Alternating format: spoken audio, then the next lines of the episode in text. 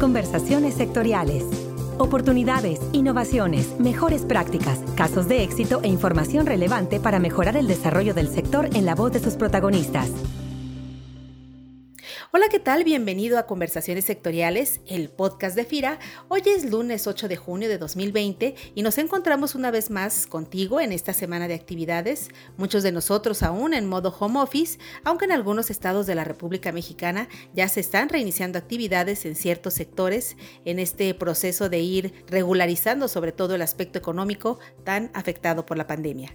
Y bueno, si es que has estado escuchando algunas de nuestras conversaciones sectoriales anteriores, sabrás que hemos venido abordando de manera especial este tema de la importancia de las plataformas electrónicas de comercio digital para impulsar diversas actividades del sector alimentario, donde iniciamos primero conociendo con Rubén Castro, director general de todopormayoreo.com, los conceptos básicos de los principales y más comunes modelos de negocio en el mercado digital, como son el modelo C2C, venta de productos entre consumidores, B2C, Business to Consumer, que es la venta de productos y servicios entre empresas y consumidores, y B2B, el modelo business to business, que son ventas entre empresas y empresas, para después platicar con Raúl Riera de Tierra Orgánica, un joven emprendedor ecuatoriano que integró una plataforma de e-commerce B2C entre pequeños productores agrícolas y consumidores, y posteriormente con Max Landrain de Agrofy, la empresa latinoamericana líder del comercio electrónico en el agro, escuchando los beneficios del modelo B2B, negocios entre negocios en el comercio digital. De manera que hoy cerramos el ciclo de este tema con un modelo de negocios B2B en el sector agrícola impulsado y financiado por FIRA y que resulta ser más que un proyecto digital de comercio electrónico en el agro porque demuestra la importancia de realizar un trabajo previo de integración y ordenamiento en el mercado en donde FIRA es definitivamente la entidad líder y con mayor experiencia en articular esquemas de negocio en el sector alimentario mexicano. Así que me da mucho gusto compartirles esta charla con nuestros compañeros Armando Caldera Orozco, residente estatal de FIRA en Chihuahua, y Fernando Páez Castro, agente de FIRA en Nuevo Casas Grandes, quienes nos van a compartir hoy su experiencia en la integración y ordenamiento del mercado en la cadena de valor algodón, donde lograron integrar empresas y productores algodoneros en una misma plataforma de mercado digital. Ingeniero Armando Caldera, bienvenido a Conversaciones Sectoriales. Hola Ceci, ¿qué tal? Buena tarde. Muchas gracias por la invitación y a sus órdenes. Ingeniero Fernando Páez, igualmente, bienvenido a participar en el podcast de FIRA. Sí, buenas tardes. Eh, muchísimas gracias antes que nada por la invitación a participar. Ingeniero Caldera, ¿cuál es el contexto que da origen a este proyecto de integración y comercialización en el mercado digital para la cadena de valor algodón? Chihuahua es el primer lugar a nivel nacional en producción de algodón. En 2018 se sembraron un poco más de 165 mil hectáreas de algodón. Tenemos colocados en el cultivo de algodón y en toda la cadena en sí un poco más de 3.600 millones de pesos que significan aproximadamente el 24% de la operativa total de la residencia estatal. En 2018 se produjeron en el estado 1.270.000 pacas de algodón y aproximadamente 350 mil toneladas de semilla hasta 2018 la comercialización se realizaban de la manera tradicional, es decir, estaban en un mercado libre operado básicamente a través de comercializadores. Se hizo a raíz de esto una especie de diagnóstico y se estimó que por la comercialización los comercializadores estaban ganando en suma más de 180 millones de pesos. Entonces, bueno, pues ante esta situación, precisamente a finales de 2018, nació la idea de crear una organización con el objetivo inicial de comercializar ambos productos. No fue un trabajo sencillo, fue un trabajo realmente complejo. Pues bueno, en Chihuahua hay 28 organizaciones de productores y, 44 plantas despepitadoras que de origen pues se veían como competencia. Es así que a inicios de septiembre del año pasado, de 2019, concluimos ya con la organización y ya la comercialización de semilla de algodón se realizó a través de la organización de Fisechi y el precio pues se incrementó aproximadamente un 20%. No quisimos quedarnos en la idea de formar una simple organización de productores, sino que propusimos hacer que su operación fuera a través de un modelo innovador basado en la creación de un fideicomiso y de una plataforma electrónica. De la cual me gustaría que mi compañero les platicara un poco más. Fernando Páez, agente de FIRA en Nuevo Casas Grandes, ¿qué alcances tiene este fideicomiso que se forma para la comercialización de la semilla de algodón y cómo es que se organizan para llegar a la creación de una plataforma electrónica? El tema ha sido en dos partes. Lo primero fue una labor de FIRA el poder organizar este gremio estatal y la segunda parte tiene que ver con este tema del fideicomiso. Hizo la propuesta para que participaran en un nuevo modelo en el cual toda la operación de comercialización que iban a realizar las plantas despepitadoras se hicieran a través de una misma oferta, consolidada en una misma empresa, toda la oferta de semilla y de algodón. Los alcances que este fideicomiso tiene es un fideicomiso que lo constituye un fiduciario, que en este caso quien está participando es Credix Trucks. Credix a través del fideicomiso va a recibir una instrucción de parte de las 23 empresas de cómo realizar el proceso de comercialización. Y en ese sentido va a ejecutar las órdenes de compra, de cobranza, de todo, toda esa parte de operación a través de, del fideicomiso. La ventaja que nosotros dimos al proponerle esta parte a los productores algodoneros del Estado fue que lo hicieran a través de una plataforma que en este caso Credix es una de las siete empresas a nivel nacional que está autorizada por la Secretaría de Economía para poder emitir documentos electrónicos con una validez legal, es decir, utilizando la firma electrónica avanzada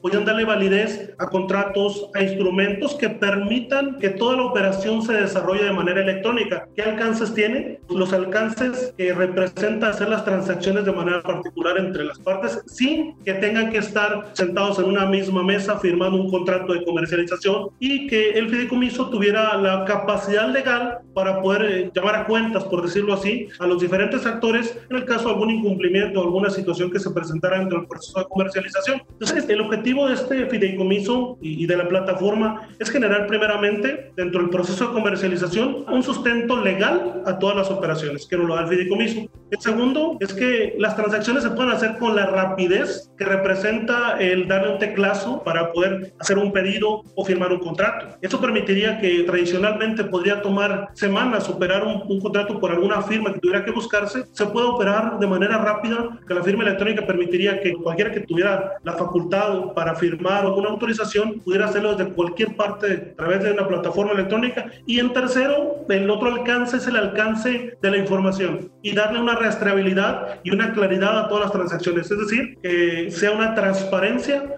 fuerte la que ellos reciban y que permita que todo el proceso de comercialización y este proceso de unión para vender sea lo más sano posible. ¿Cuáles fueron los retos a los que se enfrentaron y qué problemáticas encontraron para implementar todas las actividades de la red en una sola plataforma? En particular para FIRA nunca se había hecho lo que se está haciendo ahorita y, realmente llevar un proceso de comercialización con todas las aristas que representa a una sistematización en la que se englobe no solo la participación de los productores, sino también los clientes que puedan entrar a esa plataforma y, y también poder tener la participación de intermediarios financieros para el tema de financiamiento es compleja. Y hasta ahorita el FIRA, en conjunto con, con Credix y también con personal de FISECHI, estamos trabajando arduamente en que cada parte del eslabón de este proceso de comercialización y sus diferentes vertientes queden lo más acotadas posible al proceso que ahorita realizan. Es decir, prácticamente estamos haciendo un traje a la medida de la operación de la comercialización de la semilla y de la fibra y eso nos va a permitir incluso poder llegar a ser un ejemplo para que algunas otras redes de valor puedan tomarlo como base y generar sus propios fideicomisos o plataformas.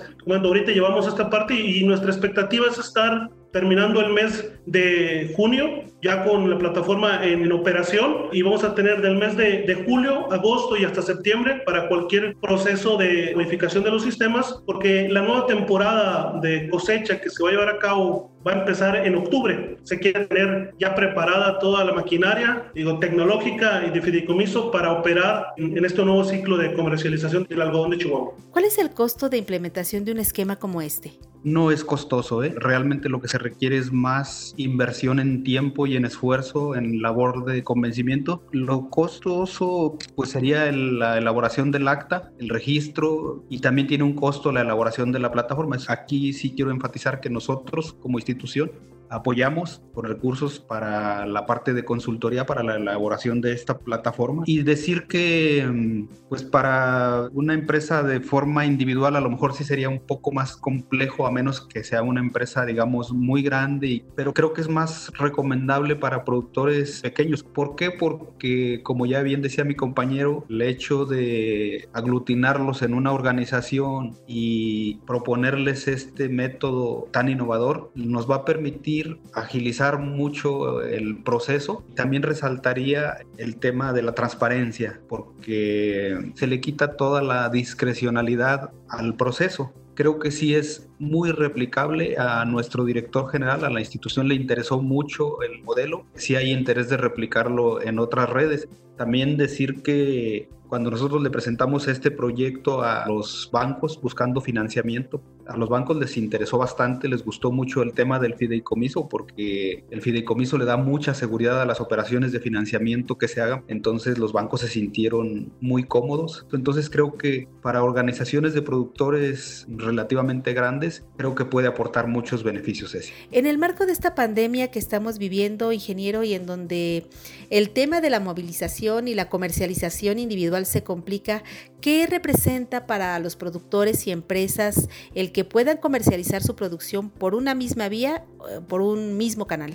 En particular, ahorita que estamos en una situación de confinamiento, todavía se hace mucho más importante este proyecto porque se va a crear la plataforma, pero también se crea una aplicación que se puede abrir en cualquier parte donde esté. Un consumidor de algodón que esté en Puebla puede entrar vía su celular o su computadora a abrir la aplicación de Fisechi y ahí va a ver qué disponibilidad de pacas de algodón hay en las diferentes zonas, qué calidad tiene, qué volumen, qué precio, etcétera. Y no va a ser necesario hacerlo como se hacía, mandaban comercializadores o intermediarios a andar yendo a cada despepite a negociar de la manera tradicional. Ahora se puede hacer vía electrónica porque también la firma electrónica de la que hablaba mi compañero Fernando se puede utilizar para firmar ahí mismo compromisos de compra-venta. Creo que en estos tiempos más útil se hace todavía.